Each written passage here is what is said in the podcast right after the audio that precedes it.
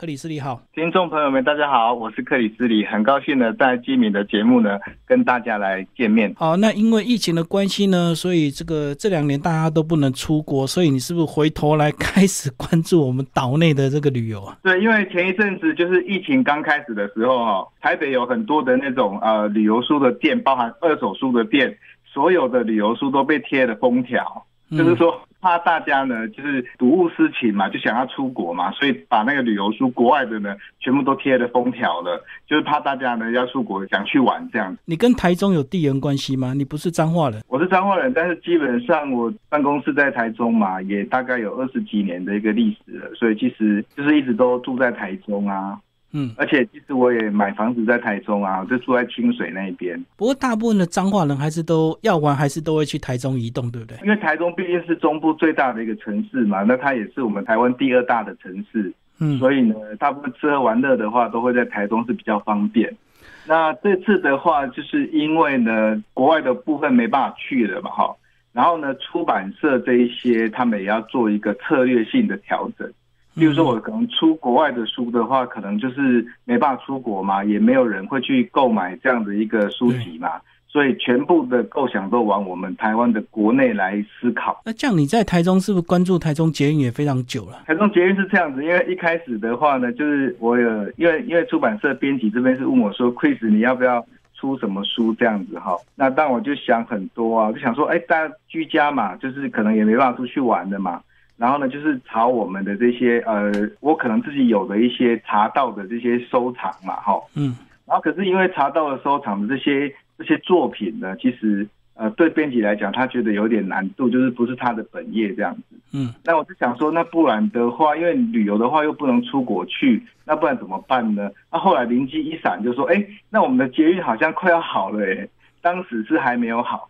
嗯，然后我就说，那我们要不要来做一个捷运的一个小旅行这样子？然后我就把这个计划案呢，就是递上去给编辑这一边。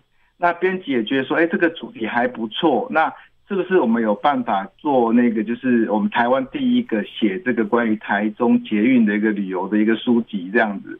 那没想到这个提案大家都觉得很赞同啊，然后就开始着手写这样。台中捷运很特别，它全线都是高架，对不对？对，因为基本上呢，一开始的话，我去做这个探勘的时候，会发现说，呃，台中捷运基本上是从台中高铁站开始往北嘛，哈，一直到北屯大坑那个地方，嗯嗯，那有十八个站，但是呢，说真的，就是一般人的印象就想说，哎，这十八个站里面都是在一些比较穷乡僻壤的地方，你知道吗？就是说，感觉上好像没什么好玩的，就乏善可陈呐。所以呢，一开始他们呃有一些。捷运那时候还没有开始的时候，就是有一些布洛克他们在规划旅游的时候，就就把它写的好像很空洞这样子，有没有？让大家的失望度会跟着提高这样子。我那时候就想说，哎，我在做这个台中的一个旅游的一个一个规划的时候，当时我自己先去踩线的时候，大概其实在捷运开通前的一年多，我就开始在踩线了。当然一直期待说捷运可以赶快的开通嘛，哈。可是呢，就是中间还碰到很多的事情啊，包含公安的事件呐，嗯，然后呢，转折器的一个问题了哈，然后呢，一直没有办法就是开通这样。不过捷运线它有它整体的规划，所以不可能每一站都一定是。很热闹的地方，有些站它可能是超前部署，这个站要先设，然后后续才会开发，对不对？就跟我们的桃园捷运也是有一些站是很荒凉的农地啊。因为捷运站是这样子，就是它不是像台北捷运这么的成熟，就是说你可能出站了，它那边就很多吃喝玩乐的地方嘛，哈，就是跟台中高铁是一样的嘛，就是说你这个站体要先设了以后，嗯，然后带动周边的一个一个繁荣嘛，哈，对。然后呢，我现在就是说。呃，因为我的名字这本书取名叫《台中私房小旅行》嘛，本来我想定名是说台中捷运小旅行，后来发现说捷运的这个成分好像蛮薄弱的，就是因为它的周边的这些捷运的景点的规划的部分哈，嗯，所以我们干脆就是取名叫台中私房小旅行，但是我们搭配每一站的捷运，然后呢，我们还要转乘 iBike。啊，或者是说我们的公车，或者是借摩托车、rent 的那些机车，或者是计程车，不是计程车，就是有一种是电动车的租赁的那种，就是随随到随租的那一种。嗯嗯，哦，我知道。然后我们来做周边的，包含公车，然后做周边的一个旅游的一个规划这样子。那其实后来发现说，哎，也不错，看起来蛮丰富的这样子。所以它到一站可能就是一日的小旅行，不像台北有办法说走出去，然后绕一绕一两个小时就可以绕完这样子。有部分的站呢、譬如说丰乐公园站，它一出来就是那种呃公园嘛，哈。嗯那或者是说，其实我们讲的捷运是讲捷运绿线，对，绿线就是我们现在新闻看到的那条线。嗯但是它其实还有一条是捷运的红线，可能大家比较不知道。红线的话，最主要是说我们把台铁的部分把它高架化了。就是以前的火车不是从我们从彰化站到丰原站都是在地面上的嘛，对不对？嗯火车都是在地面上，然后我们呃经过平交道的时候，不是要等火车经过吗？。对，那现在从彰化到丰原的这一段，全部都把它高架化了。嗯嗯大概有十个站左右。那高架化的话，底下的那一些，就是我们就不用等这些平交道了嘛，哈。然后他们就把它规划为捷运红线的一个部分。所以我的书的规划是说，是绿线加红线，然后它有三个站是重叠的，譬如说台中的高铁站到大庆站到松竹站，这些是台铁跟我们的台中捷运是交叉的。嗯，所以其实我可以 transit，就是我可以在这两条线里面去转去转那个、呃、交通的一个部分，然后用这两条线交叉来搭配旅游的话呢，会更好。它所以它等于是不是只有单纯的绿线的部分，等于是双捷运就对了，人家买房子很爱买那个双捷运。就是我是两条捷运搭在一起的，所以这样子看起来就是比较不会那么薄弱。那因为呃红线的部分，它有一站是在台中车站嘛，嗯嗯那台中车站的话呢，呃，其实在之前的话是比较四维，因为毕竟那个地方算是呃台中的旧城区嘛。对哈那可是因为我们市政府有一有一个就是特别在推广我们台中旧城区的部分，所以呢，这个地方我们把原来的台中的车站，然后规划成一个铁道的一个文化园区。嗯，就是把以前旧的台中车站不是有一个很漂亮的日式的一个城野式的一个建筑吗？嗯嗯那它其实是一个百年的古迹，可是它现在已经是退役了嘛，哈。那退役了，我们就把它变成是一个文化园区。那这个地方我们可以看到古迹，可以看到呃平常不断更新的那些展览。那另外的话呢，呃那个地方我们有设的一个就是类似餐饮的饮食大街这样，包含伴手礼的，嗯，所以它感觉上就是整个的呃区域会比较活络。就利用台中火车站本来的建筑跟它周边的仓库，把它变成一个文创园区就对了。对，本来的话就是那个地方，就是因为人来人往嘛，大家都在那边搭车嘛，对不对？嗯然后它旁边现在有盖了一个很大的一个站体，那个是呃我们全台湾最大的一个车站的站体哦，非常的高，非常的巨大，空间非常的广，这样子。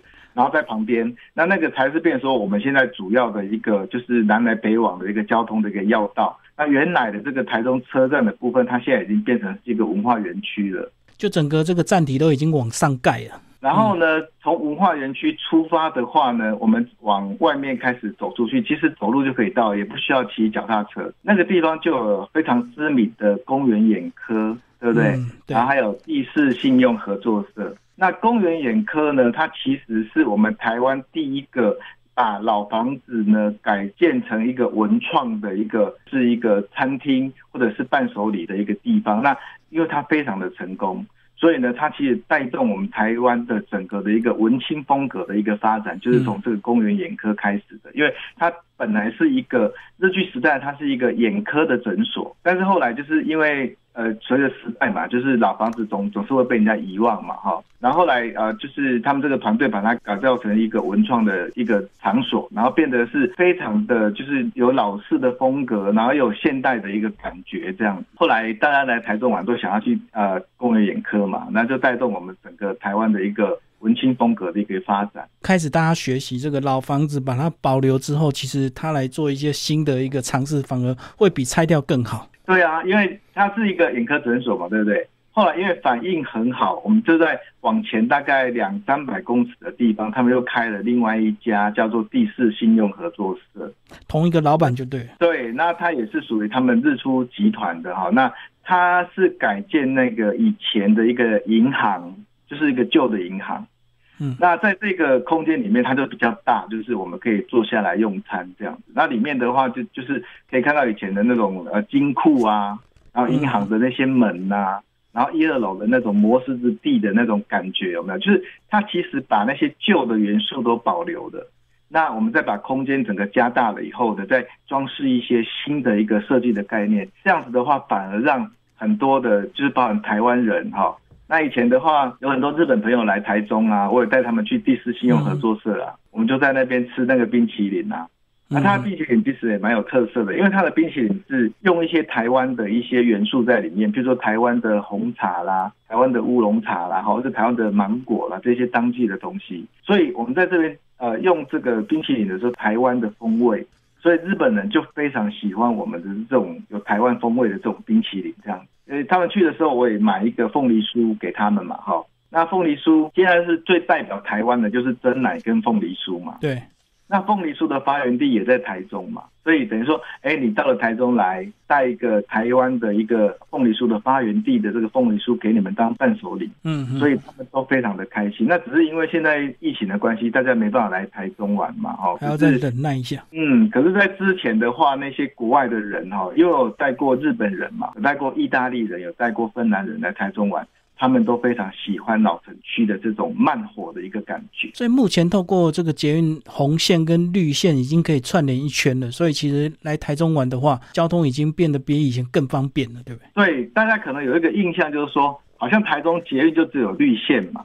那绿线它其实是从高铁一直到大坑，那中间它是有经过我们台中市区的，就是沿着这个文心路一直往北嘛。那旁边的话，尤其是我们从高铁站那边出来的那些，是因为在乌日那边是确实比较没有景点的。嗯，可是，一进到市区了以后，它其实两边就慢慢的有景点了啊。譬如说，我们的丰乐公园，我们的文心森林公园，对，那一直到我们的文心樱花站，我们可以去逢甲夜市，然后可以到那个天津的那个诚意商圈，或者是崇德文心的那个地方，它有一个吃的，就是很多大型的餐厅在那个地方，然后再一直往北，我们到这个大坑。那大坑的话，它离大坑的风景区其实还有一段距离啦。那我们可以就是搭配公车或者是 iBike 这些呃 transit 的这些工具嘛，哈。那我们一样可以到大坑去去吃芋圆呐，然后去泡温泉呐，或者是说它那边有一个呃一个纸箱网。对。那这个纸箱网很特别哦。因为它所有里面的东西呢都是纸做的，包含它的桌子啦哈，然后它的呃游游园的火车，然后椅子啊那些呃布景什么的，全部都是纸做的。另外的话，它这个地方很特别，它呃有一种他们的一个特色的产品叫做纸火锅，锅子是火锅，那个火熊熊烈火一直一直喷，你知道吗？但是那个底下的那个锅子啊，它是完全是纸做的，可是怎么烧就是。你把它烧到，就是它空烧了，然后你已经吃完了以后，它那个纸也不会烧起来，很厉害。它那个纸就是说，它其实是利用纸的燃点跟火的那些水的燃点的一个一个原理，那他们去设计这样的一个纸火锅。那等于说，我们把这个火锅料跟火锅的那些汤料加进去之后呢，煮开了，结果它也不会燃起来，就是很厉害、很特别。那这个是绿线的部分嘛，对不对？对。那其实红线大家比较会忽略的，因为大家可能会觉得说，好像都是只有绿线。但是红线其实它就说穿了，它就是台铁，等于是台铁一个新的这个策略啊，就是台铁捷运化，然后把它高架之后多增加一些景点之后呢，就透过电车的一个方式，把它变成一个捷运的一个方式来行驶。对，因为它把以前的放在平地上的那一些呃铁轨，把它高架化了嘛，对不对？那高架化，它就不用去担心说，哎，底下有人要过平交道啊，我要担心说。一些交通安全的问题嘛，因为它是高架，它就是有点像高铁那样子的。然后呢，它高架化了以后，它的站体每个站体都是改良设计过了，就是变得非常的前卫。跟一般我们印象中好像是在路旁等火车的那种感觉完全不一样，因为它用的是那种轻钢架。然后跟那个清水混凝土这样子，所以变成说这个呃站体的话都非常的大，而且它是采光非常的良好。然后呢，它的这个呃轻钢架的话，它有吸音的效果，所以火车在行进的时候呢，也不会造成那种噪音的一个感觉这样子。嗯。然后它现在底下本来原来轨道的地方，对不对？它的空间不就空出来了吗？那空出来以后，它就设置一些老人活动的场所，篮球场或者是停车场。那甚至的话，它有呃规划了一个叫做绿空铁道的一个园区。绿空铁道其实就是说，它把原来轨道的地方，然后呃轨道上面本来不是都有铺那种碎石子吗？嗯。那把一些古迹的地方把它重新改造了以后，那变成是一个文化休憩的一个场所。你可以骑脚踏车，可以跑步，可以在那边遛狗、遛小孩都可以。那它的空间就变得很大，多出一条带状的公园这样子。对啊，所以我觉得其实你也可以骑脚踏车啊，你可以说，哎，我从台中一直骑骑骑到丰原去啊，嗯，然后它它基本上也又安全啊，那因为它是有规划过的嘛，然后那个马路那个道路都非常的漂亮，很平坦嘛，好，然后呢又可以看到一些不同的景色的变化，我觉得其实还蛮好。所以因为它新增的一些站，所以说呃，你可以玩的景点就更多。对，因为它每一个站里面基本上有一些商家啦。好，那他就看中说，哎，我的这个捷运呃，个台铁高架化了以后，那我是不是在台铁高架化旁边的那一些找一些呃，就是商店，然后来经营这样？所以，譬如说我举个例子来讲，譬如说在台铁的五泉站好了。这个地方呢，它其实是很靠近我们的那个国家的公共资讯图书馆。嗯嗯。然后呢，有一家叫做鱼刺人的那个蛋糕店，就是鸡蛋糕店嘛他们就想到说，哎，那我们可以利用这个地缘的关系，所以原来那个地方它有一个修车厂，就是废弃的修车厂。然后呢，他就把它承租下来，那保留这个旧房子嘛，哈。然后呢，加上一些老板自己私人的收藏，比如说像韦氏牌的那些很多摩托车，就对对，然后一些公仔啦，然后就成立了一个，就是专门在卖那个鸡蛋糕的。那他的那个咖啡取名非常特别哈，因为他原来是修车厂嘛，所以他就把它取名叫做机油咖啡。嗯哼哼，因为现在的话就是很吃这种文创的这个部分嘛，就是大大家都很喜欢文创的东西嘛。对，就是只要东西有特色。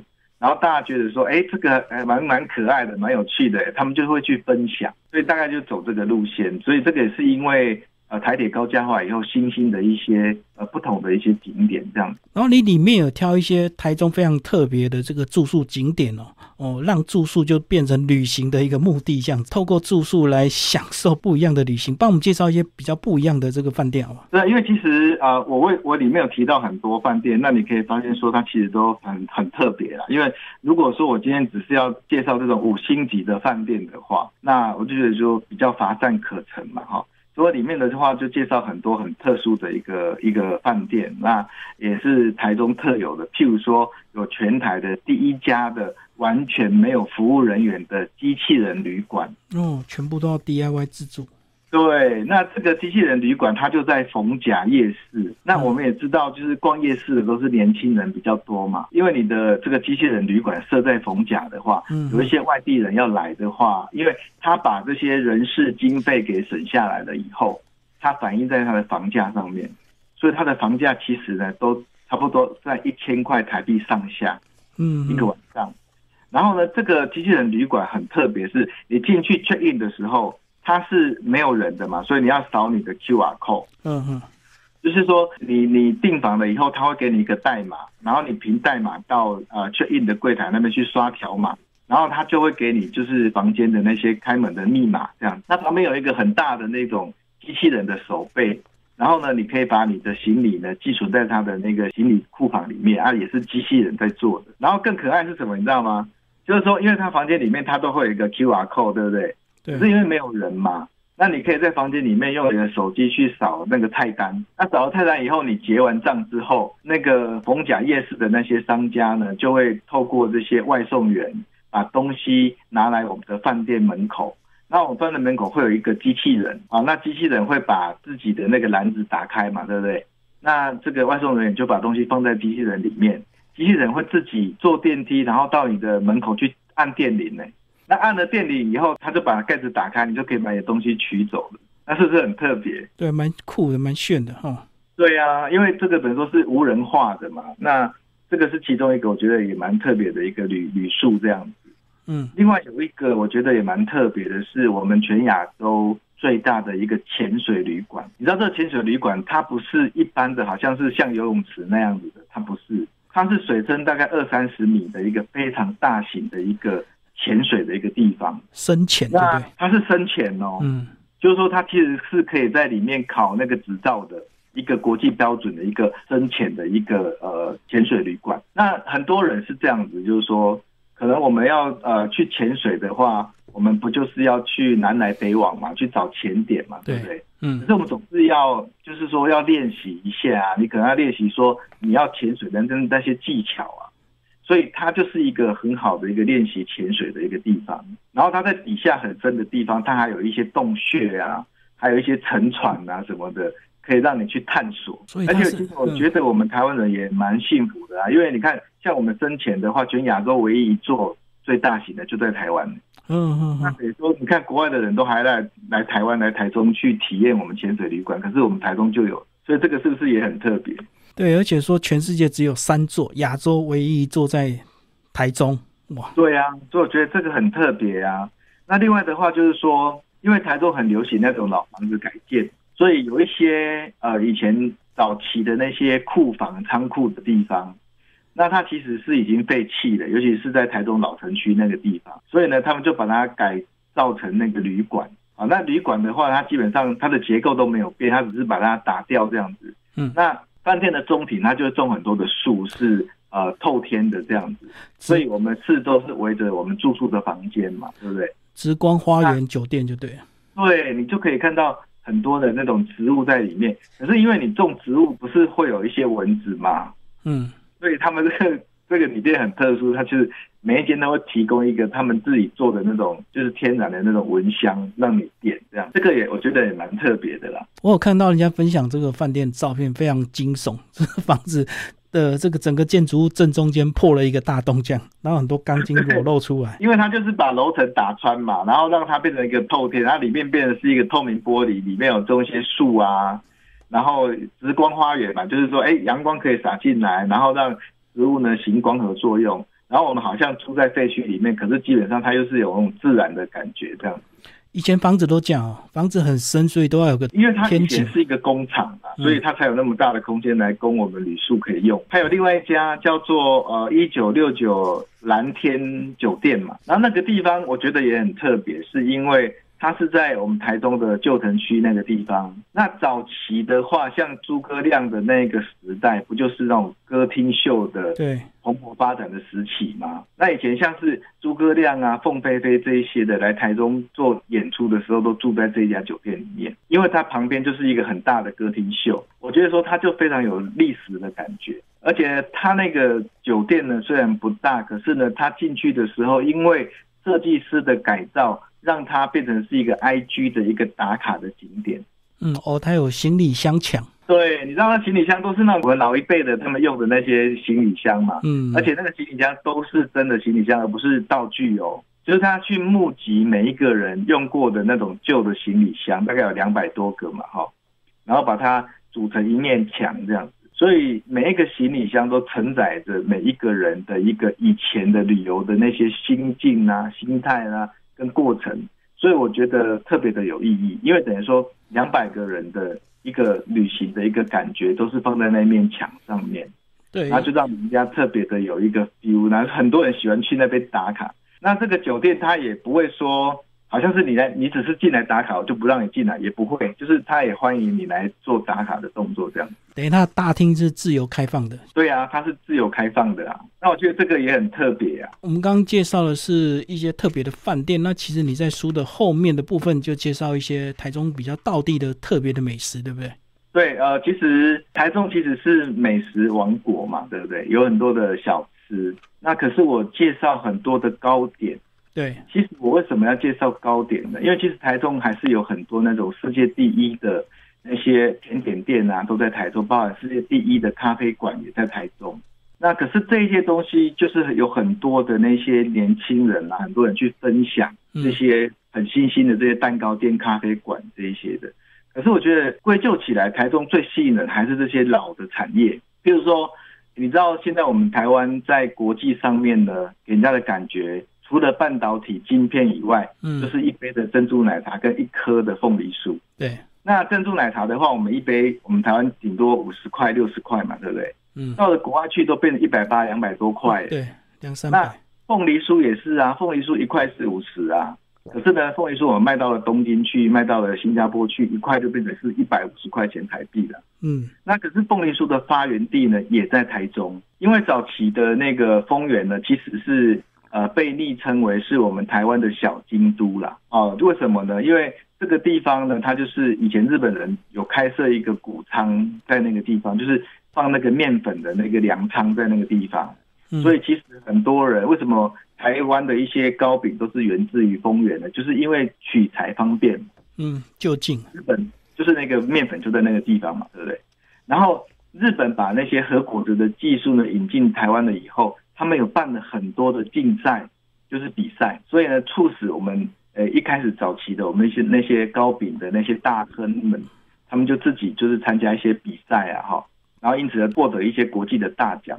然后才让我们台湾的这些糕饼业呢越来越蓬勃发展。那像在台中发明有哪些？可能大家都耳熟能详，比如说像太阳饼，就是台台中发明的嘛。还有就是绿豆碰，应该有听过哈，雪花斋的绿豆碰。那雪花斋除了绿豆碰之外呢，它还有一种蛋糕卷，不晓得吉米有没有吃过？小时候我们在那个国小或国中的时候，都会去买一种。就是一卷一卷的那种蛋糕，可是外面裹了一个很厚的糖霜的那个那个蛋糕。哦，古早味砂糖蛋糕卷。对对对对对，这以前那个抽牌子的时候的奖品。对啊，那个早期，可是大家知道说这个发源地就是雪花斋吗？嗯，那它就是雪花斋，好，所以也是在台中嘛，好，那包含就是像保全的小月饼啊，小月饼也是我们台中人发明的。还有就是说，像我们早期我们在那个学校的福利社里面，不是都会吃一种叫做苹果面包的嘛？就是长方形的，然后是很单纯、很简单的那种苹果面包，省钱好吃。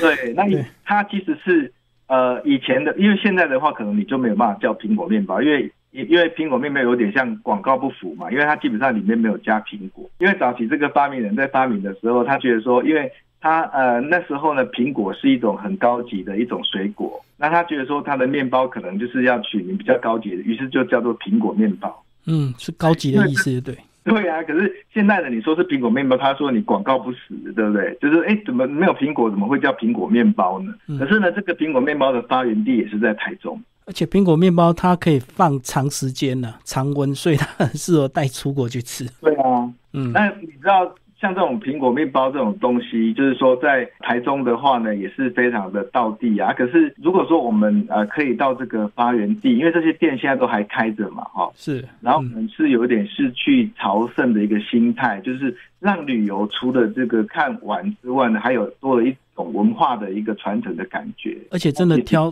道地的东西来吃就对。对啊，因为这些东西都是经典的，而且你你你到世界各地大家都知道啊，那发源地都在台中啊。那你既然在台中来的话，你就到这些老店去朝圣，然后买一些伴手礼。那你买了伴手礼之后，你也不用担心说好像很重你拿不动嘛，对不对？因为隔壁就有便利商店呢，就直接宅配回家就好了，很方便。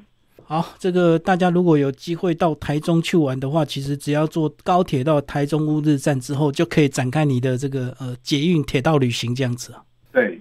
因为它它的交通现在是真的很方便，而且，呃，台中的捷运呢是现在目前我们台湾所有的捷运系统里面呢最宽敞的，嗯，然后也最先进的，因为它全部都是高架的，而且呢它是一个非常环保的一个捷运线。哦，无人驾驶嘛？就它除了无人驾驶之外呢，它有考虑到永续经营的这四个字。嗯，例如说它里面的那些水啊，它都是。呃，取自于雨水或者呃雨水，然后再循环的一个系统，嗯，然后它可以自己自给自足的那个水的部分，然后它现在很多站体哈，它外面都是种很多植物啊，嗯，它植物会行光合作用，会会有氧气嘛，对不对？然后净化我们的空气，可是它的水是来自于我们自己自主的水。这是第一个环保的地方。第二个环保的地方就是说，台中捷运呢，它所有的站体呢都是做那种开放式的，就是空间很大，然后呢视野很辽阔，很清新。可是呢，阳光可以直接洒落进来，那你不需要用太多的冷气，它里面就有，就是会比外面的室温呢来的凉这样。所以捷运真的是越晚盖，它的这个永续环保的概念就越强，对不对？对啊，真的。而且你看，我们是高架的嘛，对不对？是等于说是露在外面嘛。那你行驶在市区的时候，不是会有那些声音吗？哐隆哐隆哐哐，很大的声音嘛，对不对？所以，我们台中捷运很先进哦，因为它所有的路线都是全罩式的一个一条路线，就是说它全部是包在一个罩子里面的。所以你在外面的话，即便是捷运经过的话呢，它的声音也是非常非常的小。而且它在转弯的时候呢，轮胎会自动喷出一种润滑油，哦，就是让声音减低那个噪音，这样真的很先进的，好。，希望大家这个呃三级结束之后有机会大家到台中去玩。好谢谢我们的克里斯里为大家介绍他新书《台中私房小旅行》，然后创意市集，谢谢。谢谢大家，谢谢。